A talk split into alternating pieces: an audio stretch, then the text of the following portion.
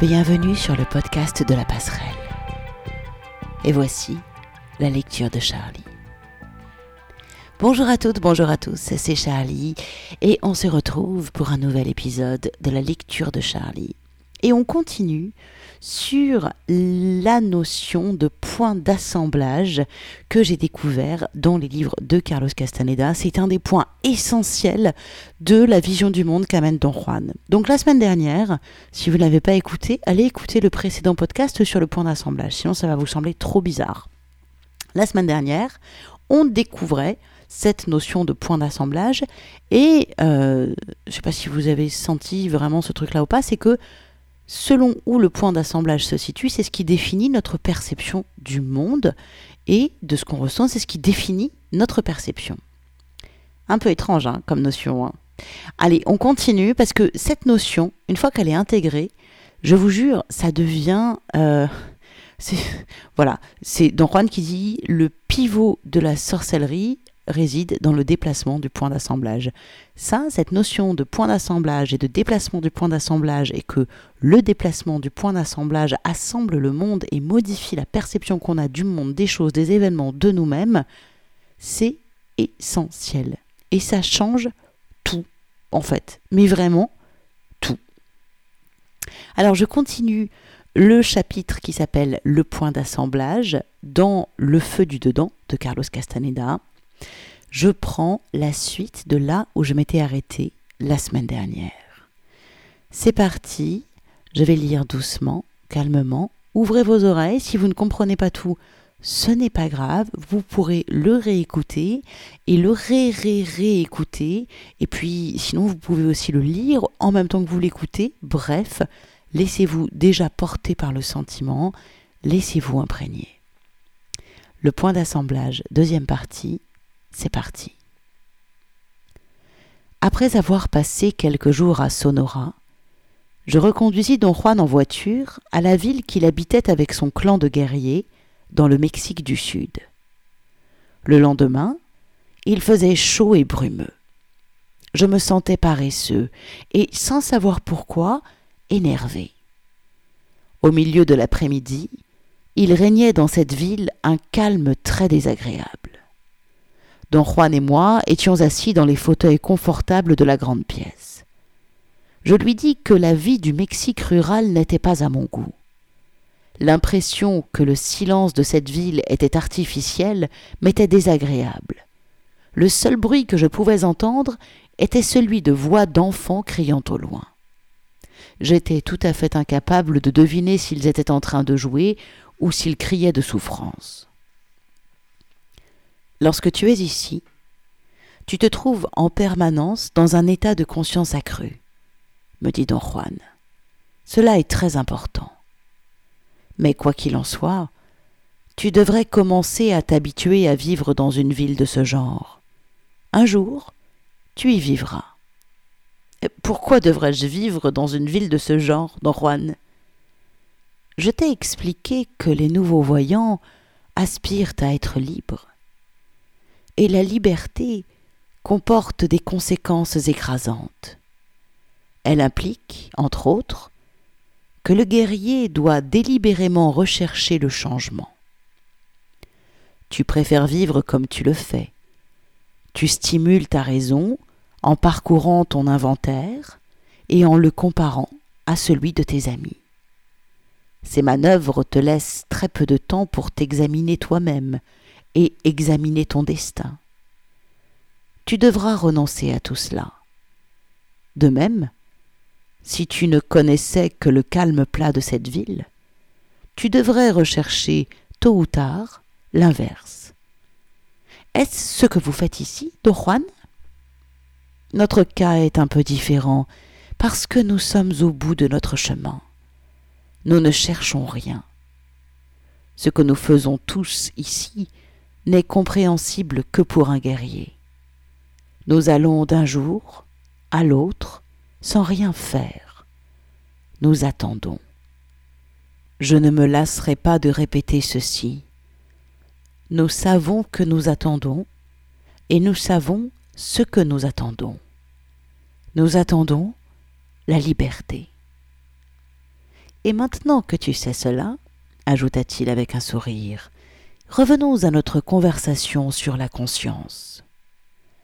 D'habitude, lorsque nous nous trouvions dans cette pièce, personne ne venait nous interrompre, et don Juan décidait toujours de la durée de nos conversations.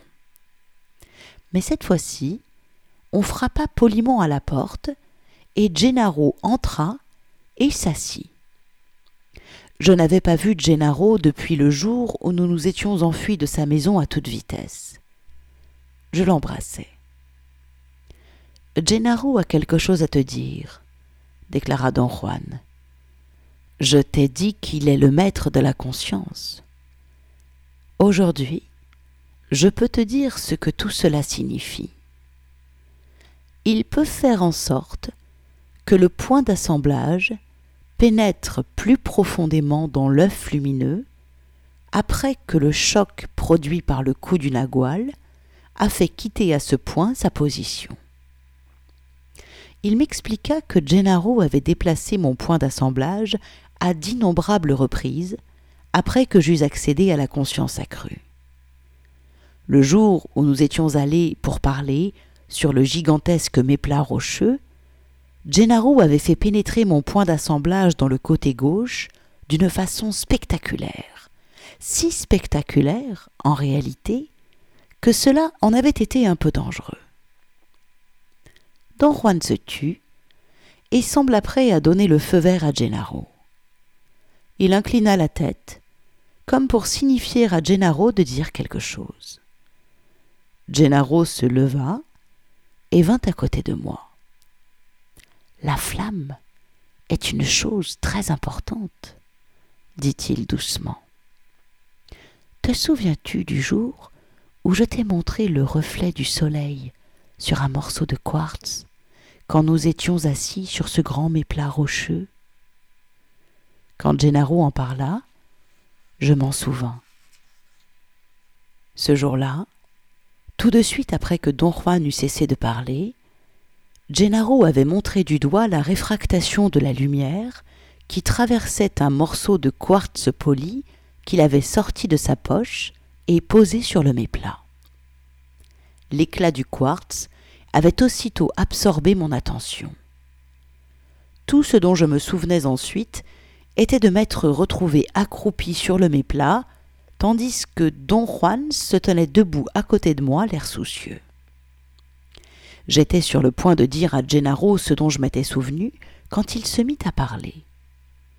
Il approcha sa bouche de mon oreille et indiqua de la main une des deux lampes à pétrole qui se trouvaient dans la pièce.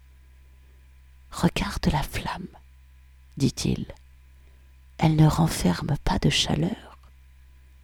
C'est une flamme pure. Tu peux être transporté par une flamme pure dans les profondeurs de l'inconnu.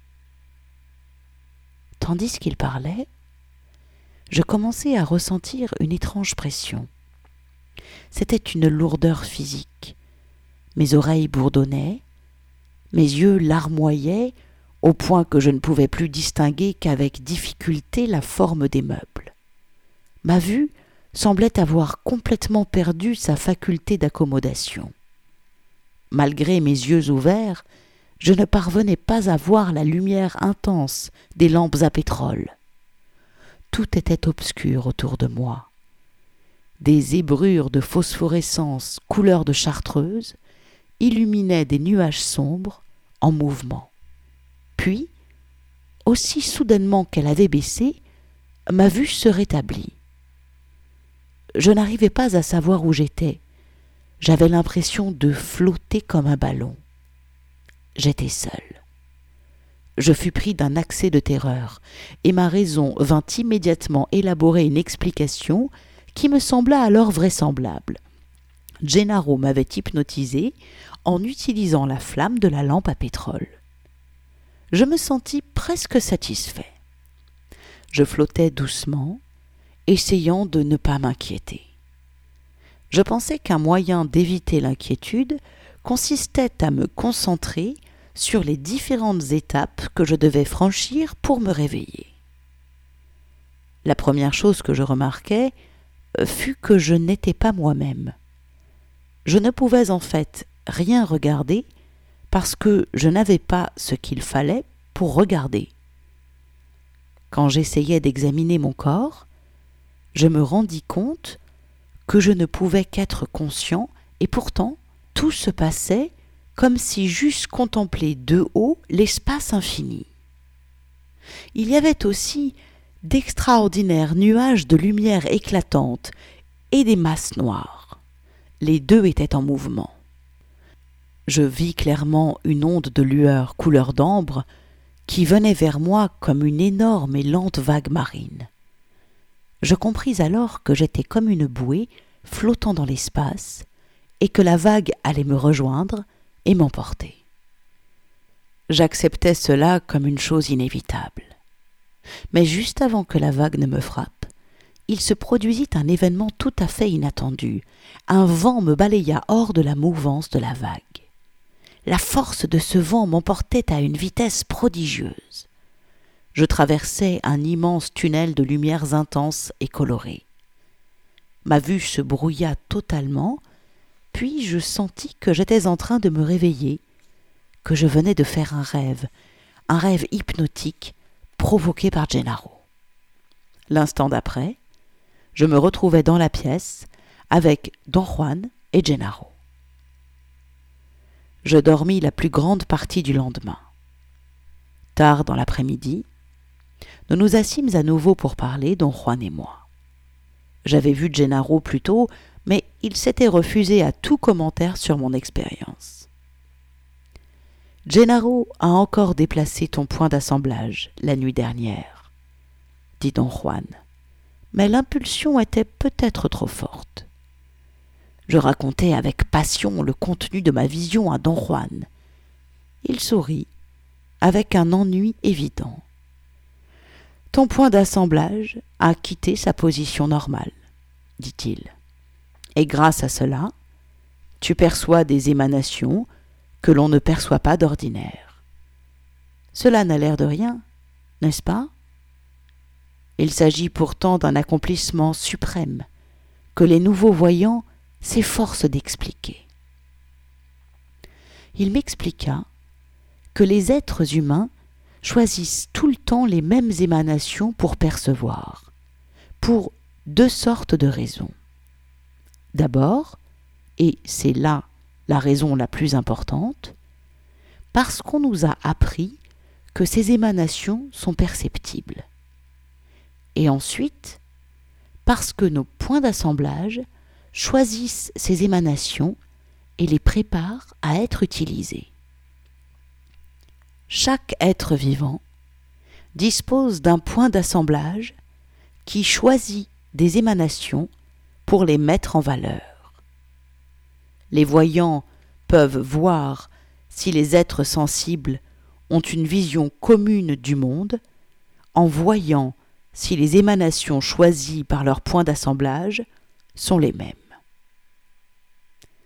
Il affirma que l'un des progrès les plus importants des nouveaux voyants fut de découvrir que l'endroit où se situe ce point sur le cocon de toutes les créatures vivantes ne constitue pas une caractéristique permanente, mais que le point est fixé sur cet endroit spécifique par l'habitude. C'est de là que provient l'insistance acharnée des nouveaux voyants à susciter de nouvelles actions, de nouvelles possibilités pratiques. Ils veulent désespérément aboutir à de nouveaux usages, à de nouvelles habitudes. Le coup du nagual est d'une grande importance, poursuivit-il, parce qu'il déplace ce point. Il modifie sa localisation. Il provoque même parfois une crevasse permanente à cet endroit.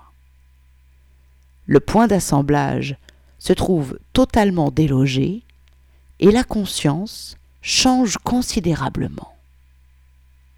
Mais ce qui est encore plus important, c'est de bien comprendre les vérités relatives à la conscience, afin de se rendre compte que l'on peut déplacer ce point de l'intérieur. La triste vérité est que les êtres humains perdent toujours par défaut. Ils ne connaissent tout simplement pas leurs possibilités. Comment peut-on réaliser ce changement de l'intérieur? demandai-je. Les nouveaux voyants disent que la technique réside dans la prise de conscience, affirma-t-il. Ils disent que l'on doit avant tout prendre conscience du fait que le monde que nous percevons résulte de la localisation de nos points d'assemblage sur le cocon à un endroit spécifique.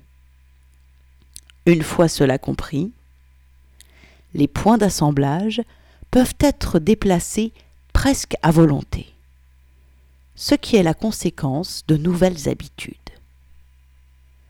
Je ne comprenais pas très bien ce qu'il entendait par habitude. Je lui demandai de préciser son propos. Le point d'assemblage de l'homme apparaît sur une partie définie du cocon de par le commandement de l'aigle, dit-il.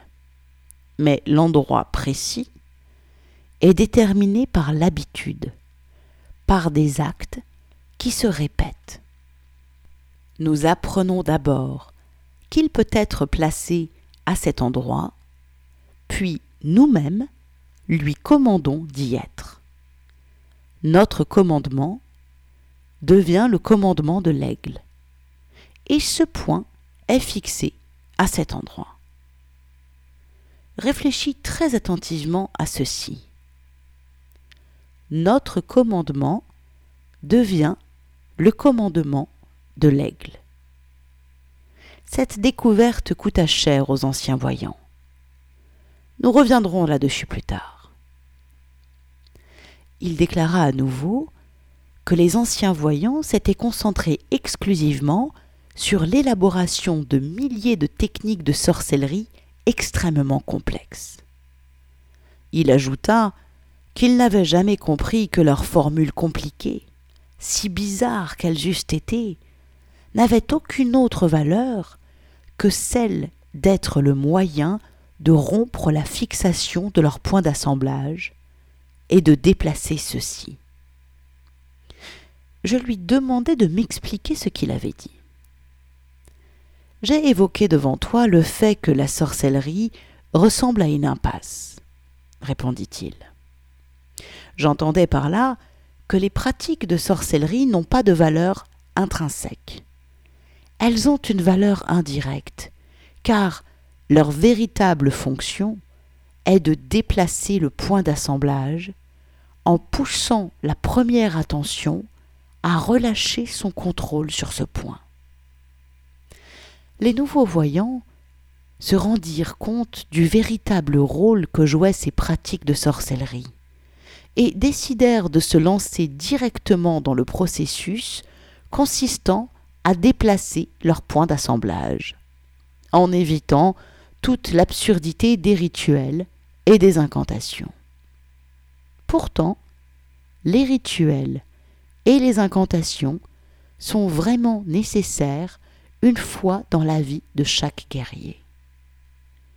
J'étais personnellement initié à toutes sortes de procédés de sorcellerie, mais uniquement dans le but d'éloigner par la ruse ta première attention du pouvoir de la préoccupation de soi-même, qui maintient ton point d'assemblage rigidement fixé. Il ajouta que l'enchaînement obsessionnel de la première attention à la préoccupation de soi-même, ou raison, constitue une puissante force de contrainte, et que le comportement rituel, parce qu'il est répétitif, oblige la première attention à libérer de l'observation de l'inventaire une certaine quantité d'énergie, à la suite de quoi le point d'assemblage perd sa rigidité. Qu'arrive-t-il aux personnes dont le point d'assemblage perd de sa rigidité demandai-je.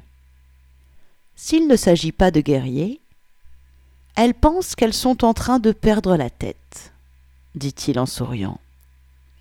Tout comme tu as cru une fois que tu devenais fou. S'il s'agit de guerriers, ils savent qu'ils sont devenus fous, mais ils attendent patiemment. Vois-tu, quand on est en bonne santé et sain d'esprit, cela signifie que le point d'assemblage est fixe. Quand il se déplace, cela signifie que l'on est littéralement détraqué.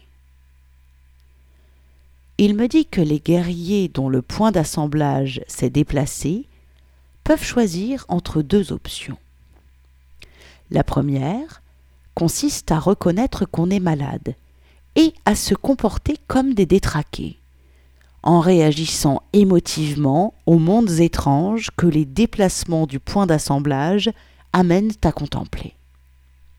L'autre consiste à rester impassible, indifférent, en sachant que le point d'assemblage revient toujours à sa position d'origine.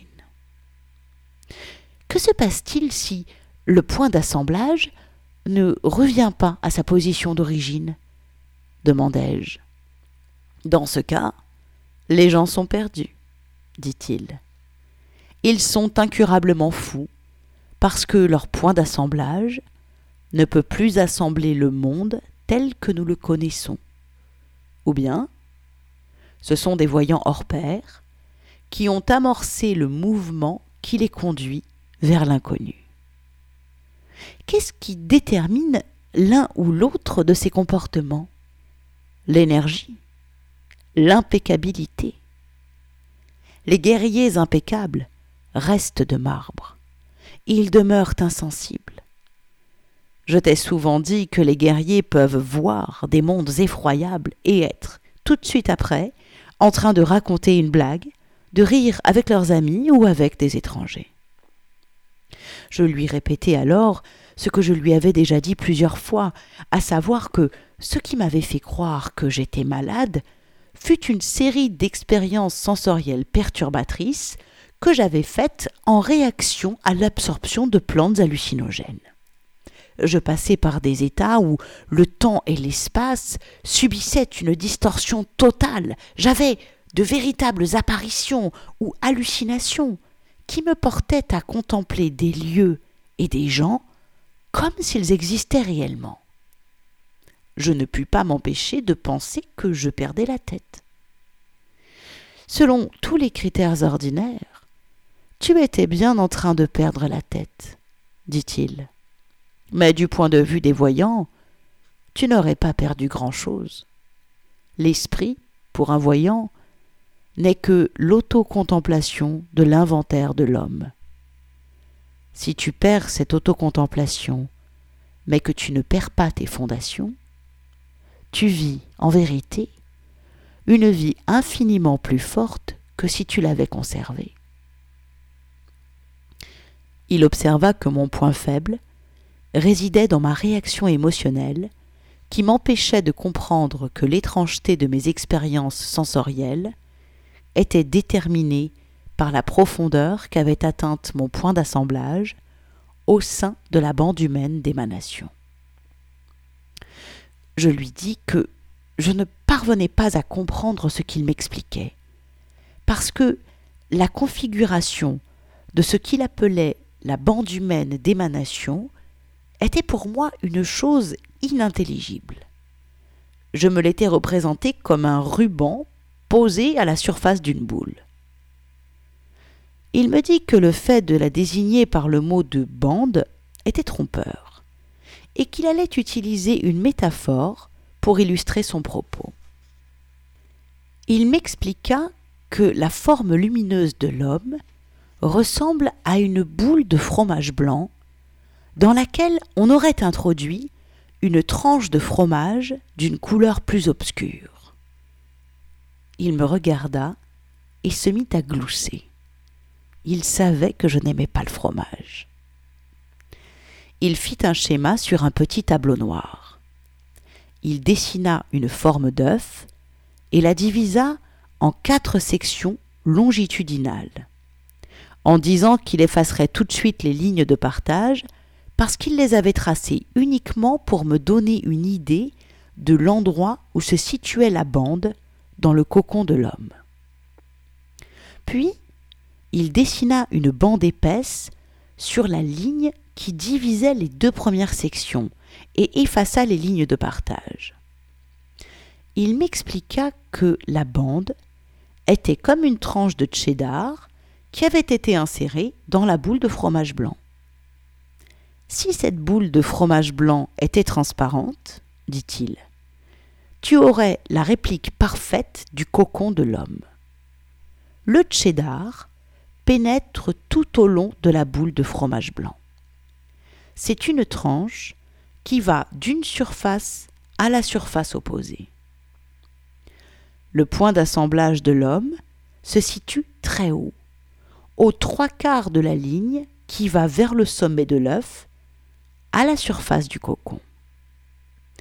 Quand un agual appuie sur ce point de luminosité intense, le point se déplace vers l'intérieur de la tranche de cheddar. La conscience accrue survient quand la lueur intense du point d'assemblage illumine les émanations enveilleuses très profondément à l'intérieur de la tranche de cheddar.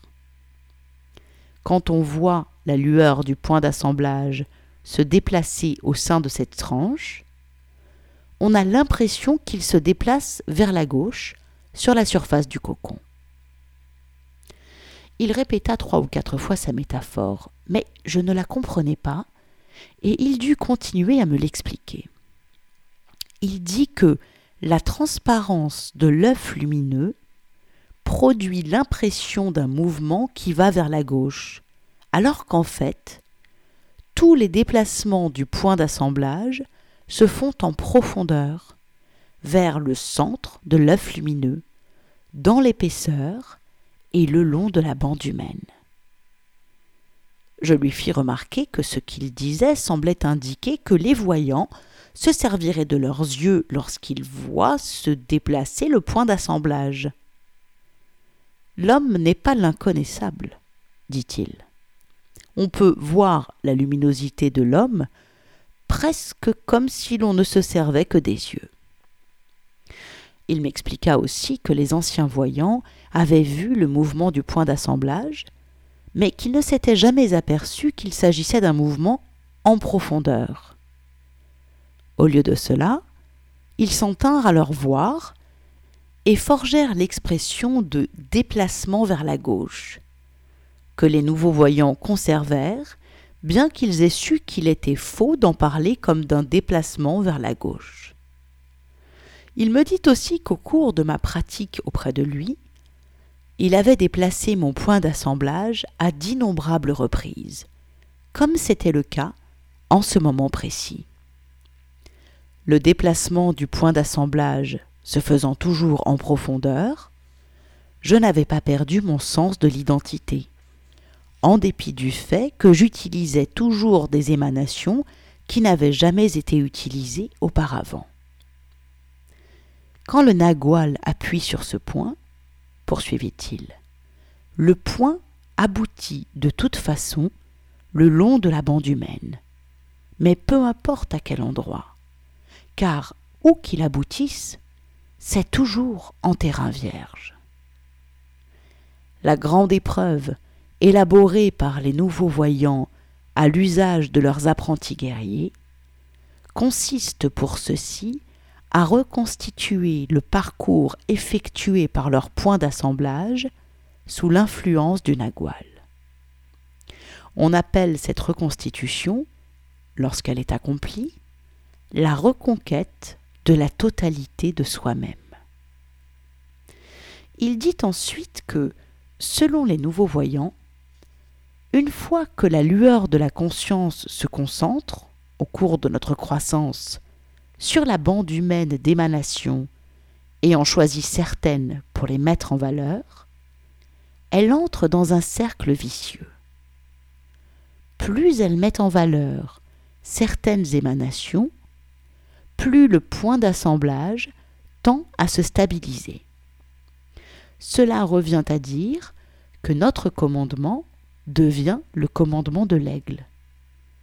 Il va sans dire que lorsque notre conscience se transforme en première attention, le commandement est si puissant que le fait de briser ce cercle et de déplacer le point d'assemblage représente un véritable triomphe. Don Juan me dit que le point d'assemblage est également responsable du fait que la première attention perçoit par faisceau. Le corps humain, tel que nous le percevons, est un exemple de faisceau d'émanation qui font ensemble l'objet d'une mise en valeur. Une autre partie de notre être total, notre cocon lumineux, n'est jamais l'objet d'une mise en valeur et se trouve relégué dans l'oubli.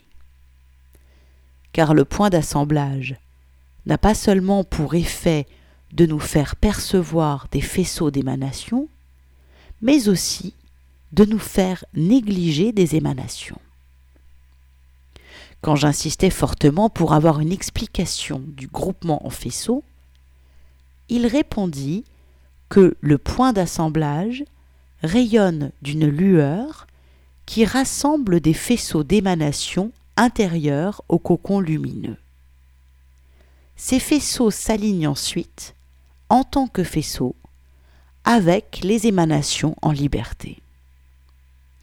Le groupement en faisceaux s'opère même quand les voyants ont affaire à des émanations qui ne sont jamais utilisées. Lorsqu'elles sont mises en valeur, nous les percevons tout à fait comme nous percevons les faisceaux de la première attention. L'un des grands moments que vécurent les voyants fut celui où ils découvrirent que ce sont simplement les émanations écartées par la première attention qui forment l'inconnu. Il s'agit d'une affaire majeure, mais d'une affaire, note bien, qui n'empêche pas le groupement en faisceau de s'effectuer. L'inconnaissable, quant à lui, est une éternité où notre point d'assemblage n'a aucun moyen de grouper quoi que ce soit. Il m'expliqua que le point d'assemblage ressemble à un aimant lumineux qui sélectionne des émanations et les regroupe partout où il se déplace, dans les limites de la bande humaine d'émanation. Cette découverte fut la gloire des nouveaux voyants, parce qu'elle jeta une lumière nouvelle sur l'inconnu. Les nouveaux voyants remarquèrent que certaines des visions obsessionnelles des voyants, celles qu'il était presque impossible de concevoir, coïncidait avec un déplacement du point d'assemblage de l'homme vers la partie de la bande humaine qui est diamétralement opposée à l'endroit où il se situe d'ordinaire.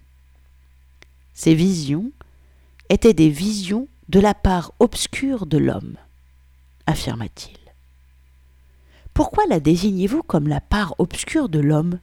demandai-je. Parce qu'elle est sombre et de mauvais augure, dit-il. Elle n'est pas seulement l'inconnu, mais le on se fiche de le connaître.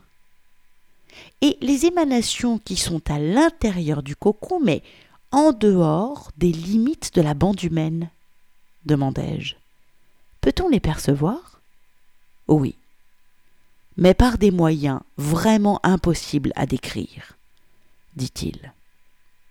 Elles ne forment pas l'inconnu humain, comme c'est le cas des émanations inutilisées au sein de la bande humaine, mais l'inconnu pratiquement incommensurable, où ne figure aucune caractéristique humaine. Il s'agit d'une zone d'une immensité si écrasante que les meilleurs parmi les voyants auraient du mal à la décrire. J'insistais à nouveau sur le fait que le mystère me semblait de toute évidence résider en nous. Le mystère est en dehors de nous. Il n'y a en nous que des émanations qui tentent de briser le cocon. Et ce fait nous paraît aberrant, de toute façon, que nous soyons des hommes ordinaires ou des guerriers. Seuls les nouveaux voyants surmontent cela. Ils luttent pour voir. Et par le moyen des déplacements de leurs points d'assemblage, ils en viennent à comprendre que le mystère réside dans la perception. Pas tant dans ce que nous percevons, mais dans ce qui nous fait percevoir. Je t'ai dit que les nouveaux voyants croient que nos sens sont capables de tout discerner. Ils le croient parce qu'ils voient que c'est la position du point d'assemblage qui dicte ce que perçoivent nos sens.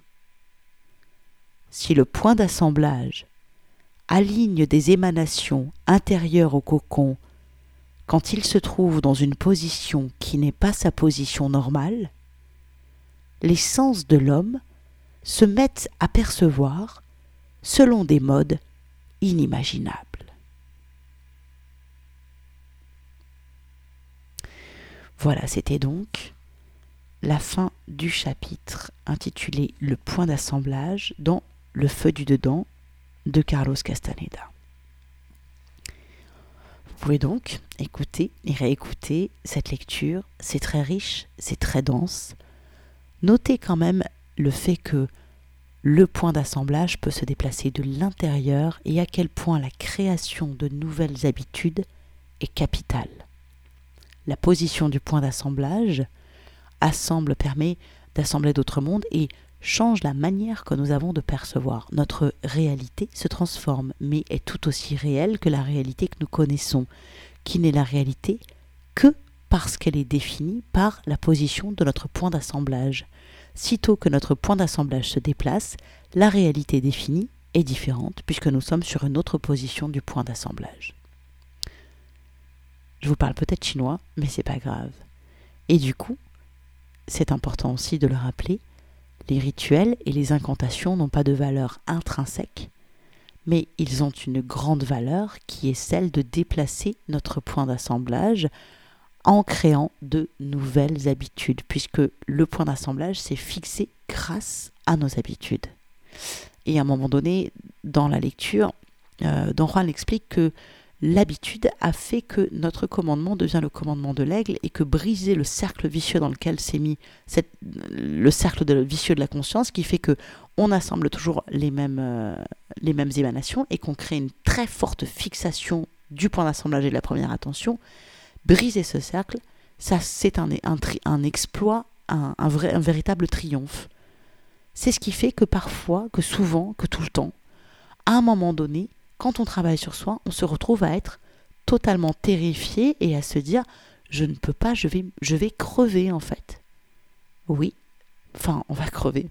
En fait, ça veut dire accepter de briser le cercle qui a le cercle vicieux qui a fait qu'on a maintenu à un point hallucinant qu'on a fixé notre point d'assemblage. C'est briser la fixation de notre point d'assemblage.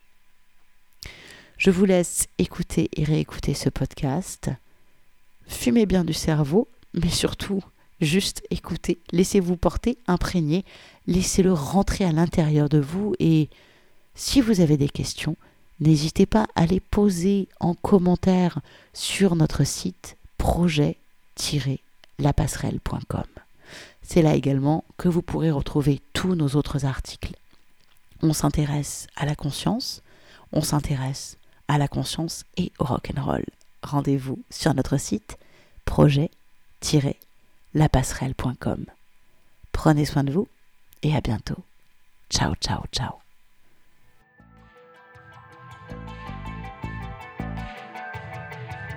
Retrouvez-nous chaque semaine sur projet-lapasserelle.com, les carnets de route d'un chaman du XXIe siècle.